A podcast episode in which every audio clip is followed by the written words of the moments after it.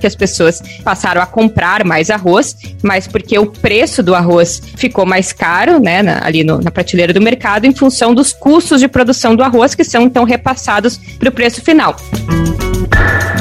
Eu sou daqueles que têm uma visão, acredito, mais estrutural sobre o papel do Ministério Público. Por quê? O Ministério Público, promotores estaduais, o Ministério Público Federal, não é a Polícia Judiciária da União e nem dos estados. Eles não são os procuradores e os promotores. Isso foi votado na Constituinte.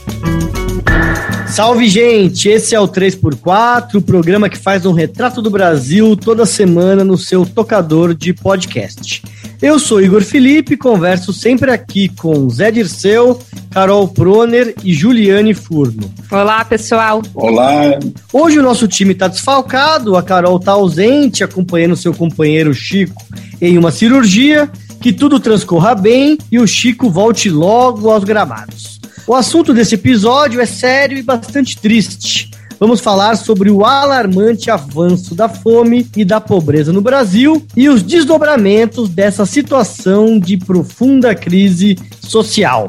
No quadro Risca-Faca, a polêmica da vez é sobre a PEC que propõe alteração no Conselho Nacional do Ministério Público. Vem com a gente, bora lá! Trem sujo da Leopoldina. Correndo, correndo, parece dizer. Tem gente com fome, tem gente com fome, tem gente com fome, tem gente com fome, tem gente com fome, tem gente com fome, tem gente com fome. Enquanto a crise política e econômica corre solta, cerca de 55% da população brasileira acorda e vai dormir com uma preocupação bastante urgente: ter o que comer. A fome, que já mostrava crescimento nos últimos anos, com a pandemia se tornou uma triste realidade para muito mais gente, no mundo e no Brasil, segundo o levantamento da Rede Brasileira de Pesquisa em Soberania e Segurança Alimentar e Nutricional. 20 milhões de pessoas ficam mais de 24 horas sem nenhum tipo de alimentação, o que pode significar alguns dias sem ter nada para comer. Outras 25 milhões de pessoas não têm a certeza se vão conseguir colocar comida no prato no dia seguinte e já reduziram a quantidade e a qualidade da alimentação. 74 milhões de brasileiros vivem sob insegurança alimentar, não sabem se vão acordar no dia seguinte e terão que comer. Eu falo, dá até vontade de chorar, porque eu passei por tudo isso na minha infância, né? Eu passei fome na minha infância. E hoje, eu, depois de 50 anos, né, eu reviver isso daí de novo. Ter que depender dos outros para comer, entendeu? E é muito triste isso, triste. Porque vontade de trabalhar a gente tem, né? Antigamente a gente comia macarrão com ovo, essas coisas. Aí quando eu estava trabalhando era diferente, que aí a gente fazia um, umas alimentação saudável para as crianças, comia melhor, conseguia comprar uma mistura. Agora mudou um pouco, né? Como chegamos nessa situação e os caminhos para sair dela é o que a gente vai conversar agora. Bom, para entender um pouco desse cenário, a gente precisa registrar o aumento do preço dos alimentos e do custo de vida como um todo nesse último período, né, Juliane? Sem falar nos índices de desemprego e na crise econômica. Juliane, qual é a fotografia econômica que faz com que o nosso povo esteja passando fome?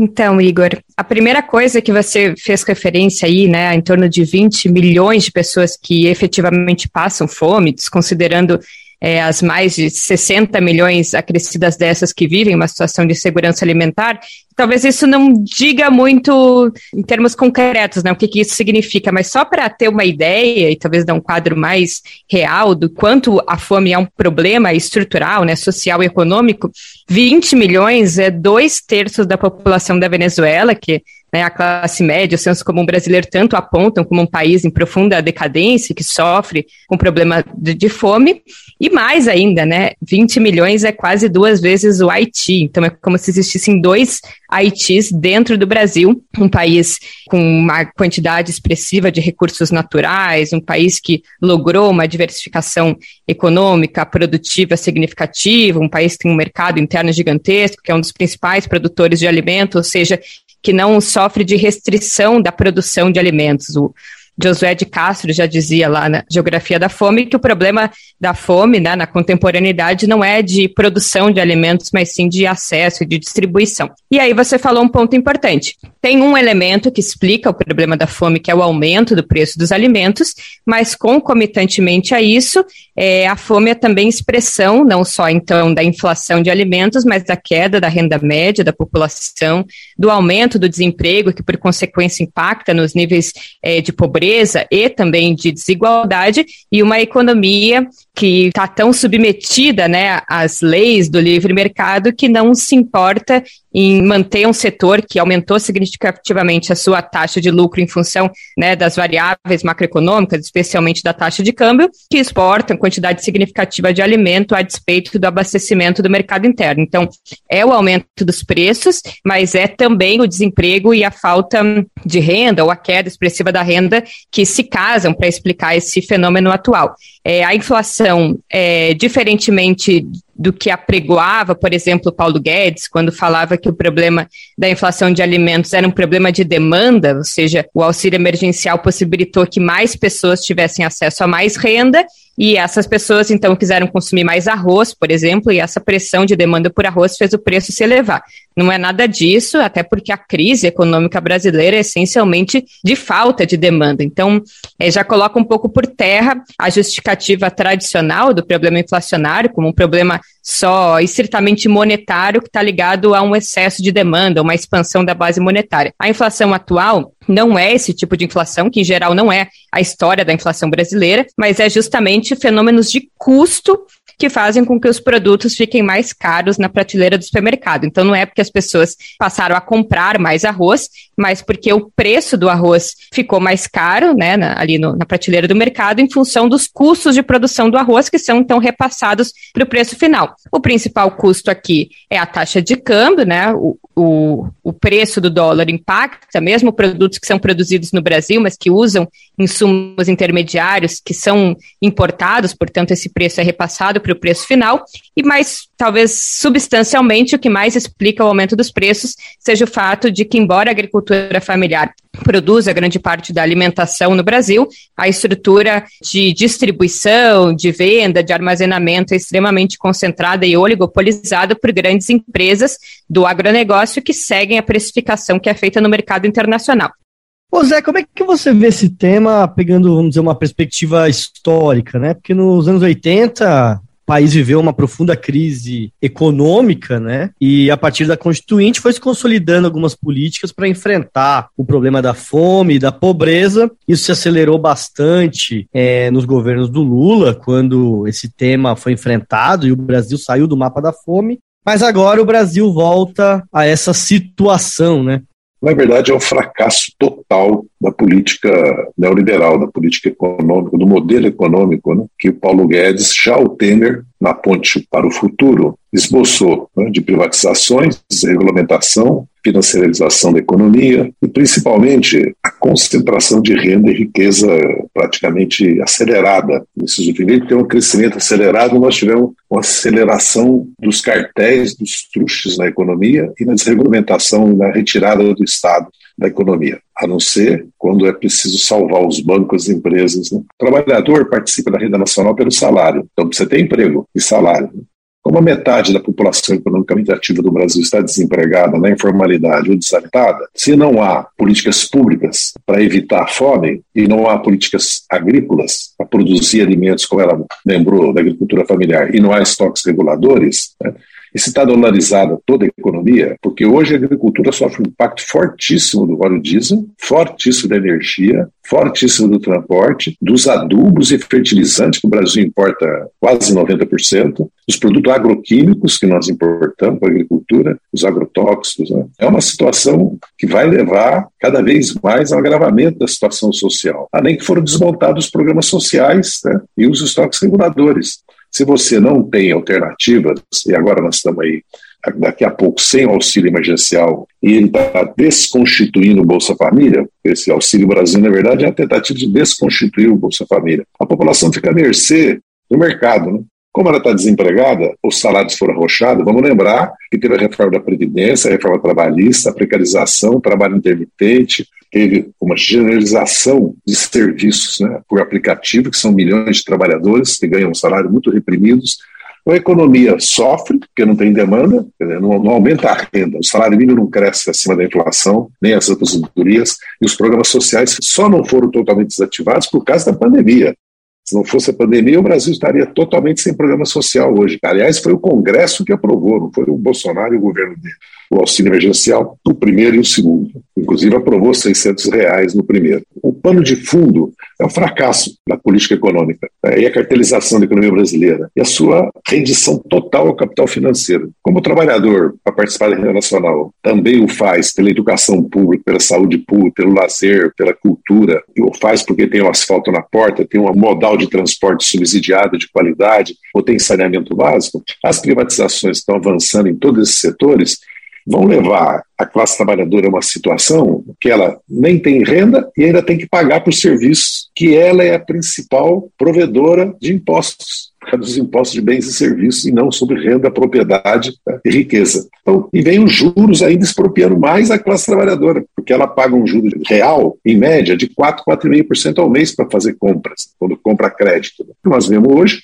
é aumento da pobreza e sem a proteção do Estado, sem a retaguarda do Estado, a não ser da solidariedade social. Quer dizer, tanto trabalhadores, sindicatos, movimentos sociais, estudantis, agrários, como a ST, como a UNE, centros acadêmicos, sindicatos, ou empresas, grupos empresariais, ou solidariedade voluntárias da sociedade, distribuindo cesta básica, procurando fazer refeitórios comunitários, né, hortas comunitárias, quer dizer, num país que tem estruturas, né, instrumentos públicos para evitar. É um absurdo um país que é o maior produtor de alimentos, praticamente carnes do mundo hoje, ter fome, ter miséria. É porque a renda está concentrada, um porque a riqueza está concentrada, porque a estrutura econômica e a direção que querem dar ao desenvolvimento do país é como se o Brasil fosse uma Nova Zelândia e uma Austrália, para ser uma fazenda produtora de alimentos, ou de energia, ou para extração de minerais. Acontece que o Brasil tem 215 milhões de habitantes, o Brasil é um continente. Isso é incompatível com o Brasil. O Brasil precisa de uma reindustrialização, precisa entrar no século XXI, né? na revolução tecnológica do século XXI, que se pressupõe se distribui renda pelo salário, pelo emprego, se distribui renda pelos serviços públicos gratuitos, públicos universais. E é isso que o Brasil está pedindo e clamando de novo. É, esse tema da fome, ele abre um debate importante que mexe, acho que, em quatro elementos importantes. Acho que, primeiro, sobre o modelo econômico, né? Então, nós temos um modelo econômico hoje que tem uma situação recessiva, de austeridade, que aumenta o desemprego, que agudiza essa situação da fome. A questão é, da desigualdade social, né? Então, a gente viu aí, é, durante a pandemia, que aumentou o número de bilionários no Brasil e, por outro lado, aumentando o número de pessoas na pobreza, em situação de fome. A questão do papel do Estado, né? É, especialmente na, nas políticas públicas, é, na agricultura, no sentido de fortalecer a produção de alimentos. E, por fim, o papel do próprio governo, né? Então, o Congresso Nacional, ainda no ano passado, tinha discutido é, o tema da Lei Assis Carvalho, que tinha como objetivo dar sustentação e suporte para a agricultura familiar, produzir os alimentos, uma situação difícil da pandemia. E o Bolsonaro vetou, e nesse ano, de novo, o Congresso aprovou mais uma vez, e o Bolsonaro vetou de novo, né? E, de certa forma, é, a, a pandemia acabou mostrando as vísceras né, dessa situação de desigualdade e injustiça da sociedade brasileira, né, Juliane? Exatamente. O fenômeno da fome, eu acho que ele tem que ser avaliado dessa forma multidimensional.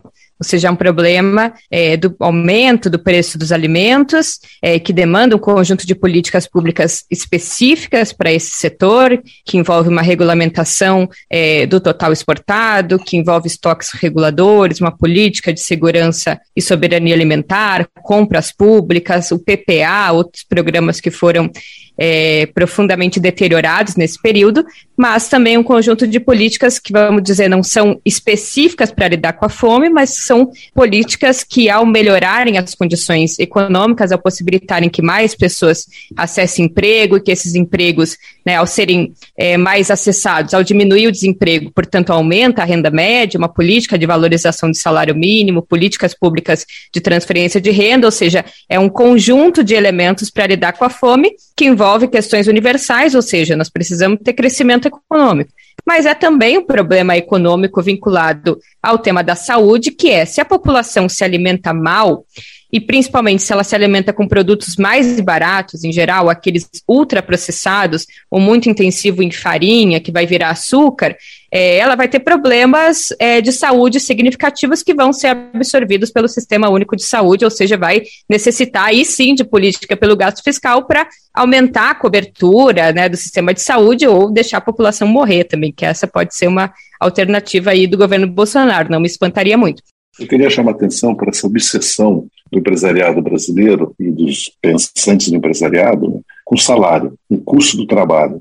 É, uma, é quase uma guerra. Né? Daí a reforma trabalhista, a reforma previdenciária, daí a obsessão de acabar com o 13 terceiro, com férias, a obsessão de acabar com o seguro-desemprego, com o abono salarial, com tudo que é salário indireto. Né? Além de salário, e além também da pressão, né? porque com o desemprego de 14 milhões de pessoas, os salários tendem a cair a não ser os salários daqueles que têm formação tecnológica para a nova economia que está surgindo, que aliás está faltando. Nós vamos ter dois programas no Brasil, um para combater a pobreza e outro para dar educação tecnológica do século XXI. Eu, eu, eu, fico impressionado com essa obsessão que o problema do Brasil é o custo do trabalho, né? não é o financeiro, não é o da infraestrutura, né? não são os cartéis, que se nós né? observarmos, se nós, é, principalmente a absorção da tecnologia, os custos que são do capital, né, de outros capitalistas, não sofrem esse tipo de pressão como é salarial, como é tributário. Claro, Veja, claro. aluguéis, fretes, claro, a própria infraestrutura. São custos, às vezes, mais significativos em alguns setores é, e não são objeto de tanta reivindicação do setor empresarial, que é justamente salário,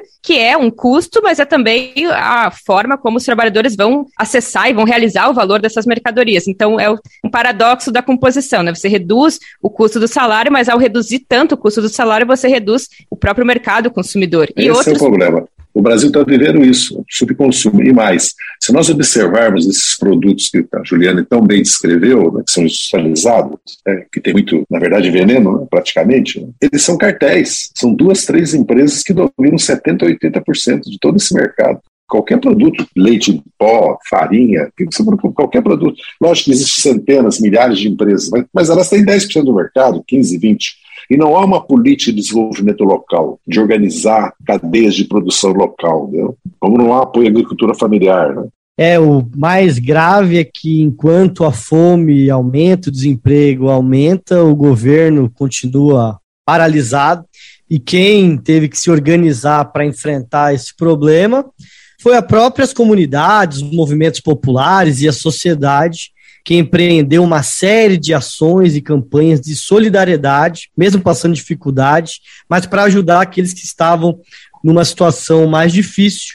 Então, é reconhecer esse trabalho da sociedade brasileira, inclusive recomendar para quem tiver interesse em conhecer mais dessas ações, que acessem nas redes sociais o arroba gente.pabrilhar, que vem organizando e divulgando as diversas campanhas de solidariedade.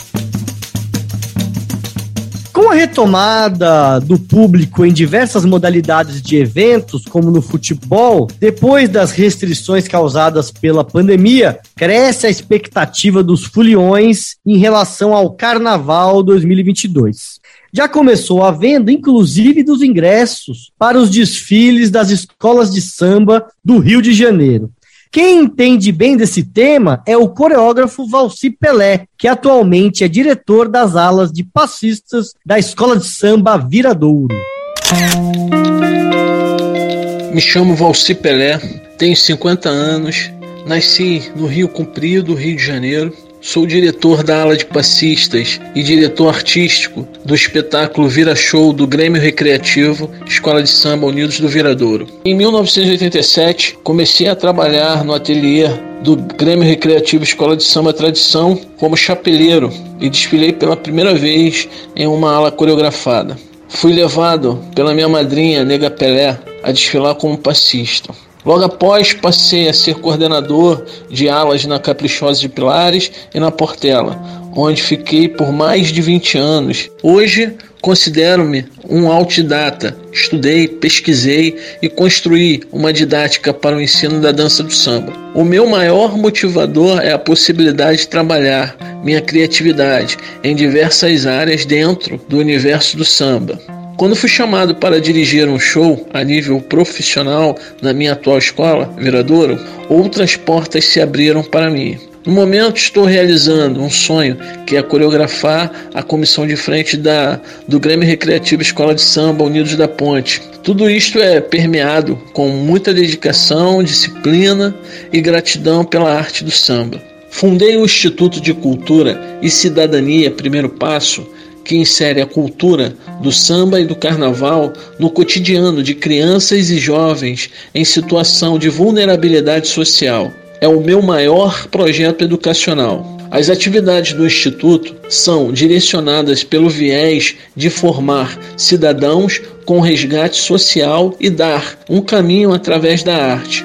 Os resultados do Instituto estão aí, podemos ver alunos que se tornaram bons cidadãos, profissionais em diversas áreas e muitos que fizeram da arte do samba um ofício como mestres-salas, portas-bandeiras, passistas e mulatas, fazendo shows. Cada escola de samba está programando sua volta, cada uma tem sua estratégia. As escolas já receberam verba da emissora que transmitirá o desfile de 2022, os barracões já estão funcionando, ainda não está normalizado, mas as ações seguem protocolos sanitários. Na minha escola não é diferente. Todos os cuidados são exigidos, o número de trabalhadores ainda é reduzido, mas isso deverá ser aumentado no devido momento. Minha opinião é que nosso setor foi extremamente atingido. Profissionais ficaram sem seus trabalhos, mas agora estamos voltando. Vamos, à medida do possível avançar, com certeza novas contratações e trabalhos aparecerão. Confio que tudo dará certo e teremos a alegria de participar da maior festa popular do planeta Carnaval.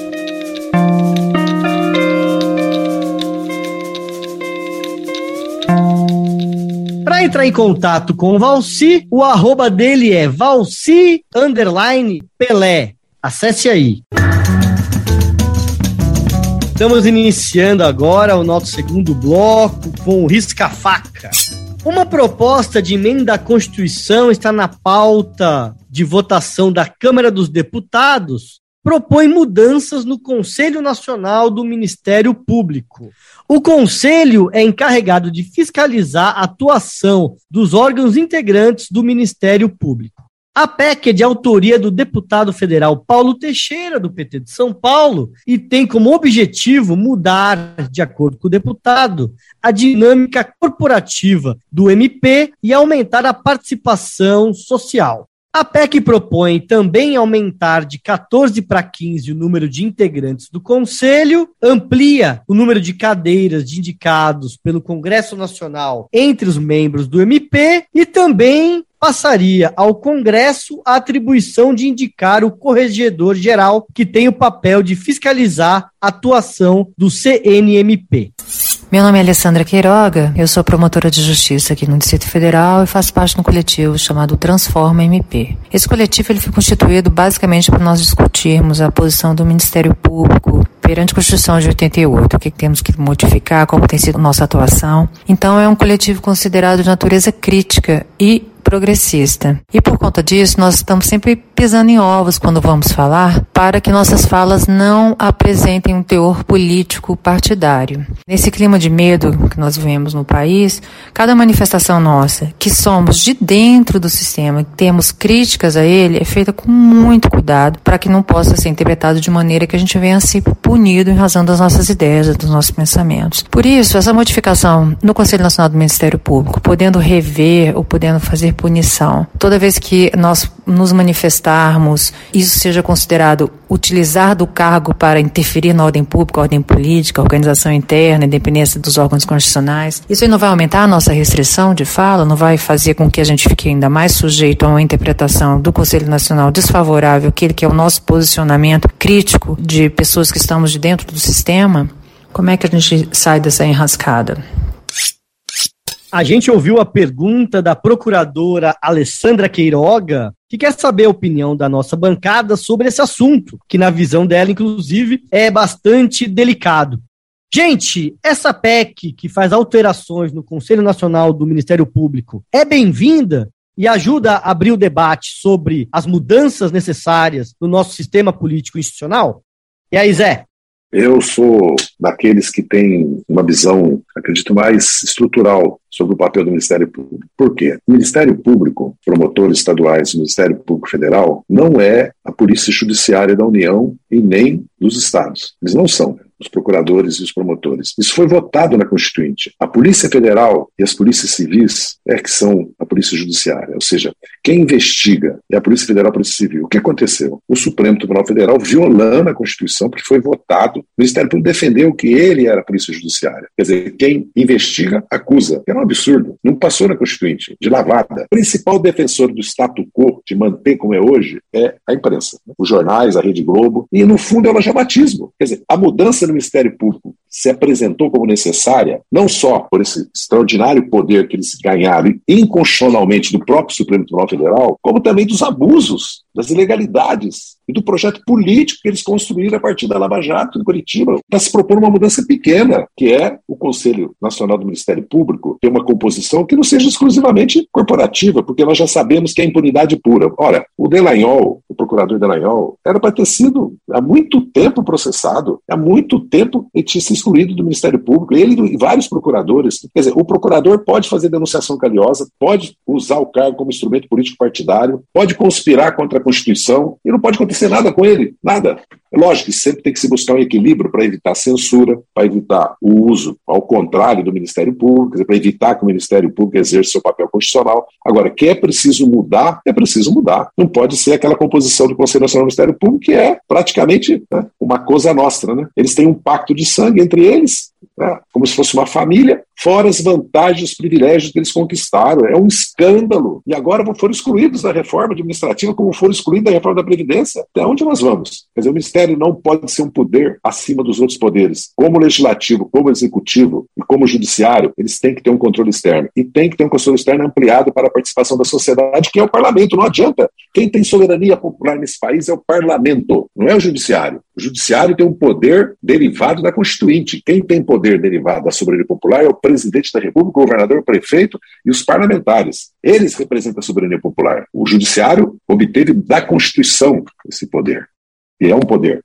Tribunal de Contas não é um poder. O poder Judiciário e Legislativo. O Ministério Público não é um poder. Faz parte do Poder Judiciário. E tem que mudar. A forma como mudar, é lógico que precisa abrir um diálogo. Agora, não pode ser no tom que a mídia está dando. Todos que querem mudar é porque querem manter a corrupção ou a impunidade. Não, não. Quem quer manter a impunidade são eles, que não querem ser investigados pelos que fizeram de legalidade na Operação Lava Jato. Que está aí a Vaza Jato. E aí, Juliane?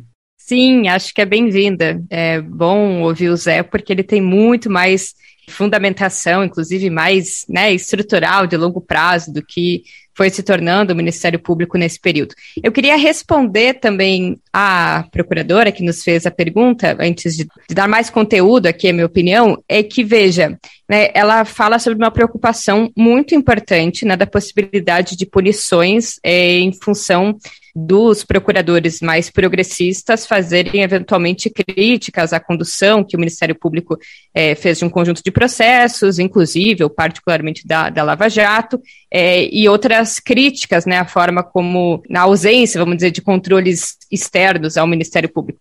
Se fosse esse o caso, quer dizer, se houvesse uma série de procuradores fazendo críticas contundentes e expressivas ao Ministério Público e houvesse né, essa PEC, poderia parecer uma maneira, uma forma de retaliação e uma tentativa é, de reduzir né, a capacidade democrática, inclusive, de expressar um conjunto é, de opiniões. Mas o que eu tenho visto é o contrário. Quem usa né, do cargo de procurador para fazer intervenções na política, e eu acho que sim, deveria ser cerceado, porque né, tem um conjunto de atribuições é, do Ministério Público, inclusive, né, de investigador, não poderia dar o conjunto de pitacos que dá, mas o que eu tenho visto é o contrário, é o Delanhol criticando ou ameaçando ali o Renan Calheiros, né, é o Moro usando, não só depois como ministro da Justiça, mas enquanto era juiz, é, utilizando dos seus tweets, das suas é, formas de manifestação pública para fazer política. Então, se é esse o substancial né, da tentativa de regulamentação, então eu acho que, a princípio, não está colocado este problema do cerceamento é, no que tem já posições mais progressistas, embora, obviamente, isso é um risco e precisa estar tá no radar. Agora, do ponto de vista da PEC, é, eu acho que o Zé esgotou bastante o assunto, votou da algumas opiniões, mas veja, né, toda a instituição é, tem outra que a controla na democracia, né? O Zé falou. E o Conselho Nacional do Ministério Público, ele, vamos dizer, nos últimos anos também evidenciou né, uma incapacidade de punir abuso dos procuradores, basta ver os abusos concretos da, da Vaza Jato e também outros tipos de abuso, que foi aquele PowerPoint do Dallagnol, né, que é um abuso, inclusive, à própria inteligência da sociedade humana. É, outro exemplo é que eles estão há cinco anos discutindo a criação de um código de ética, né, que é um dispositivo importante. Todas as outras, né, o, o legislativo tem um código de ética é, e é importante que o Ministério Público também tenha. Isso mostra um pouco né, a incapacidade desse agente de votar um elemento tão importante. É, será necessário um debate amplo na sociedade sobre esses temas, até porque a crise da democracia brasileira e das instituições, com a emergência da extrema-direita, com a chegada do Bolsonaro a presidente da República, é muito grave, né? Então é até importante registrar as posições de uma professora de direito da FGV de São Paulo, chamada Luciana Gross, que coloca um pouco a bola no chão nesse debate. Primeiro, ela diz que o Ministério Público é uma instituição muito forte, independente e que é muito opaca e que tem pouca transparência, né? Inclusive, ela compara com as medidas de transparência do Conselho Nacional de Justiça e até as formas de controle de juízes e de desembargadores que não se repete entre procuradores e promotores, né?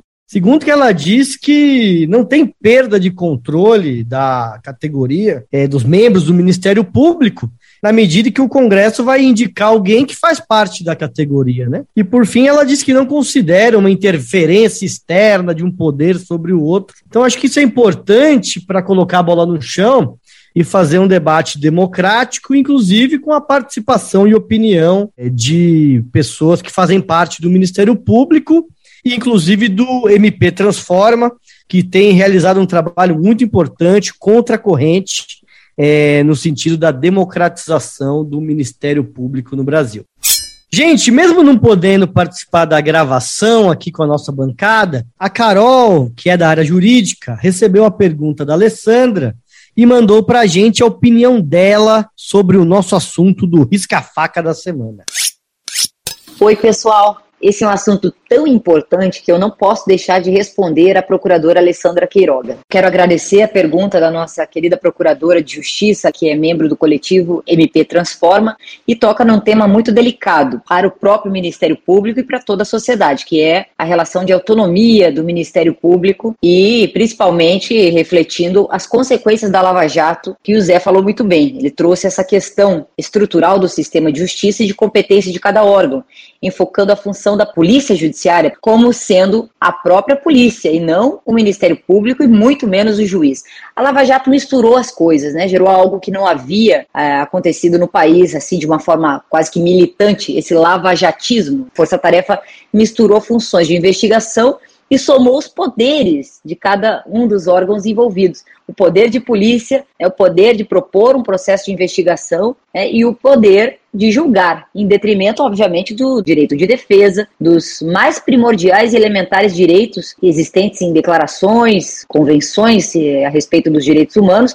em qualquer legislação do mundo. O que diz a PEC, finalmente? As pessoas fazem comentários sobre a PEC sem ler. Né? Primeiro de tudo, é notório o poder do Ministério Público, consequências das decisões do Ministério Público e a forma como conduz as investigações né, em parceria ou em acompanhamento midiático profundo que afeta não apenas os próprios envolvidos em processos, como também a sociedade de modo generalizado. A Lava Jato trouxe o exemplo do que pode acontecer com processos abusivos. É um antes e depois da Lava Jato, efetivamente, porque trouxe proposta que, obviamente, qualquer um da sociedade apoiaria, que é combater a corrupção através de processos rigorosos, foi muito além do que poderíamos considerar rigoroso, flexibilizou regras do devido processo legal. Então, é um antes e depois, o saldo negativo para o Ministério Público e também positivo para esse debate. É preciso ter limites. Quem controla o Ministério Público quando é abusivo? Nem o próprio Conselho Nacional do Ministério Público consegue controlar os seus integrantes.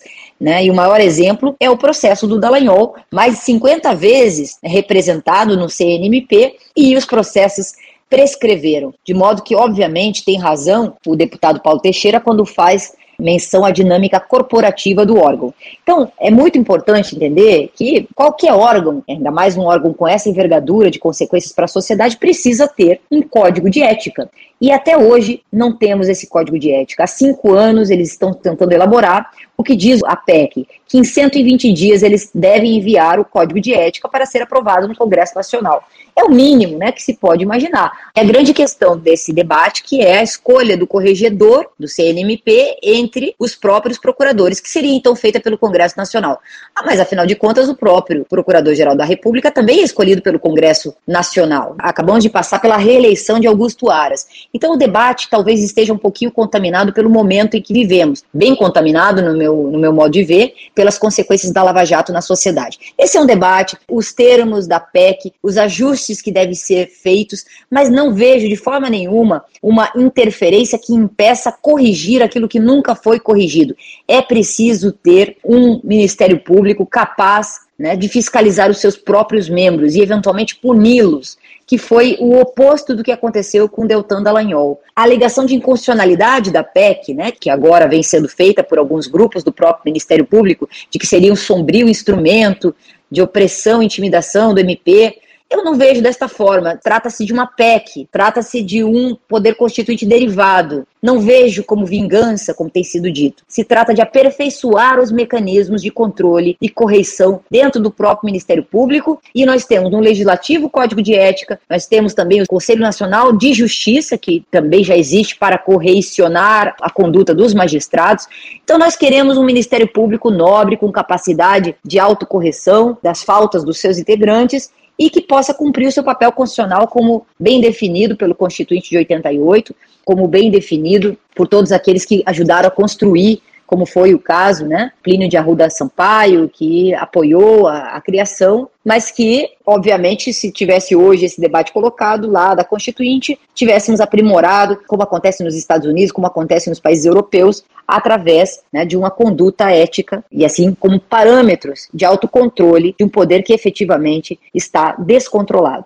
Concordo com a Juliane quando ela destaca a importância da participação do próprio Ministério Público nesse debate, e aqui a, a, presença da Alessandra Queiroga é fundamental e do Ministério Público transforma nesse debate. Aliás, o, o coletivo tem feito um papel fundamental, elaborou um pedido de impeachment, contra Jair Bolsonaro, também assinou uma nota conjunta sobre a MP 1045, que foi tão importante, com vitória, inclusive. Então, é um coletivo que tem cumprido um papel fundamental no aprimoramento do próprio Ministério Público e, obviamente, todos os procuradores e procuradoras devem estar nesse debate. Hoje, o Ministério Público faz parte da sociedade, está integrado em todos os processos de transformação e defesa dos direitos humanos em todos os níveis da nossa sociedade. Não é algo simples discutir a autonomia do Ministério Público, mas não tenho dúvidas, e seguramente esse é o caso também da Alessandra Queiroga e do coletivo que ela representa, que é, pessoas que estão preocupadas com a construção democrática e aprimoramento institucional do país estarão a favor, sim, da existência de um código de ética e de um processo, seja via colegiado nacional do Ministério Público, que possa apurar os abusos dos seus integrantes, como acontece na OAB, como acontece no Judiciário, como acontece também nos demais poderes, Poder Legislativo e, e assim por diante.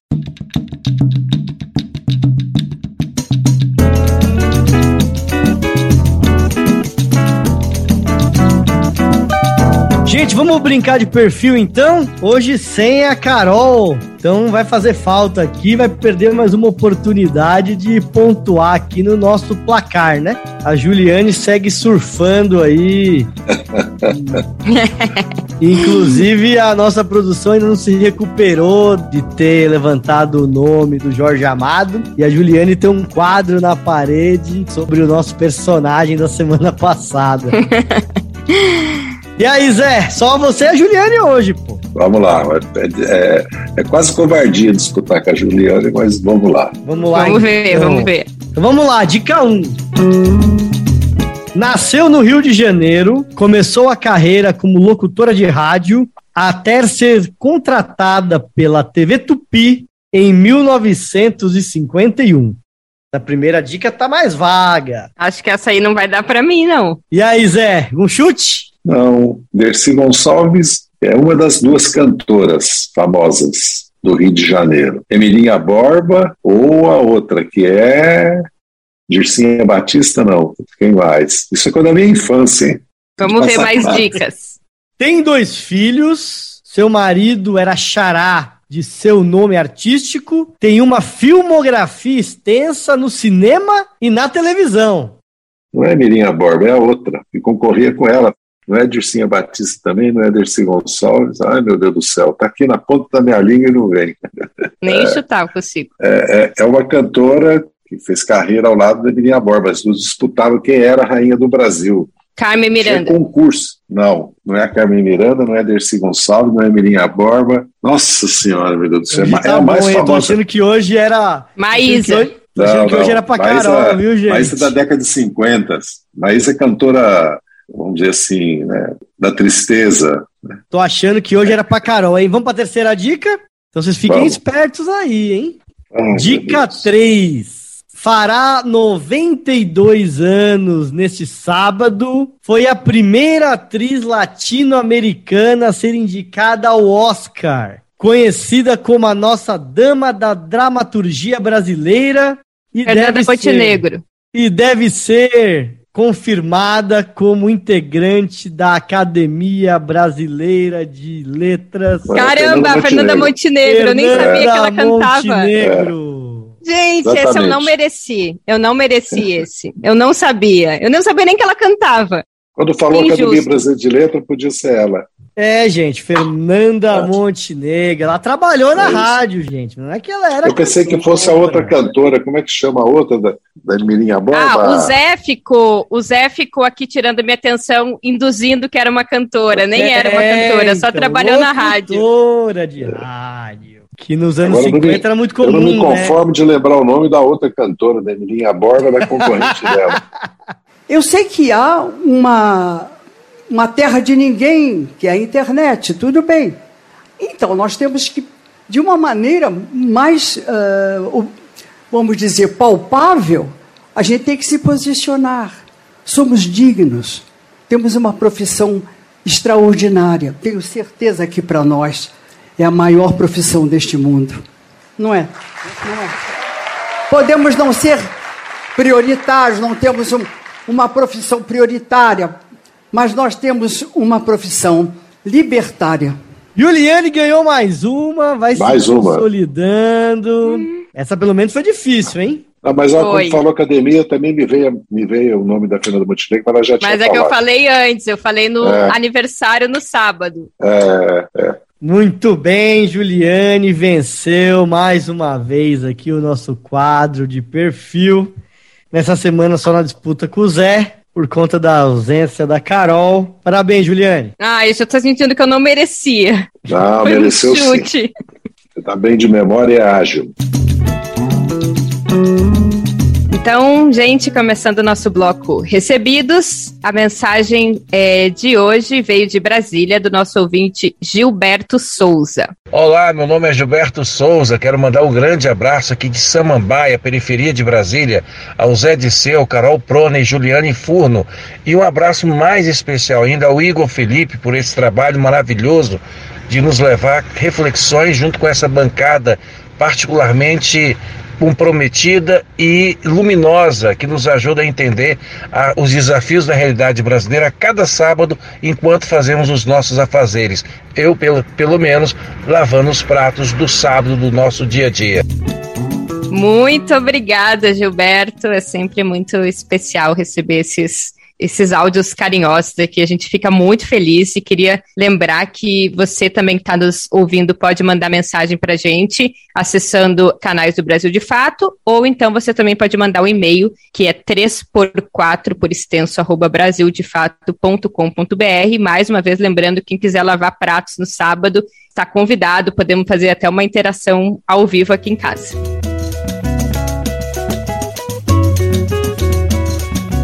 Encerramos mais um episódio do podcast 3x4, um retrato do Brasil. Até a semana que vem. Até mais. Tchau, gente. Até semana que vem. Na próxima sexta-feira estamos de volta com a participação da Carol Proner no nosso programa. Lembrando que nós queremos conhecer cada vez mais os nossos ouvintes aqui da comunidade 3x4, então manda um oizinho pra gente Segue a gente também em seu podcast preferido, assim você vai receber as nossas notificações. Eu sou Igor Felipe e esse podcast teve a participação de Zé Dirceu, direto da Bahia, Juliane Furno, de São Paulo, e com um comentário gravado da Carol. A direção do podcast é da Ana Flávia Marques, o roteiro é da Cláudia Rocha, a trilha sonora original é da Alejandra Luciane a edição e sonorização são do Emerson Ramos. No Brasil de Fato, a coordenação de rádio é da Camila Salmásio e a direção de jornalismo é da Nina Fidelis. Até mais, gente!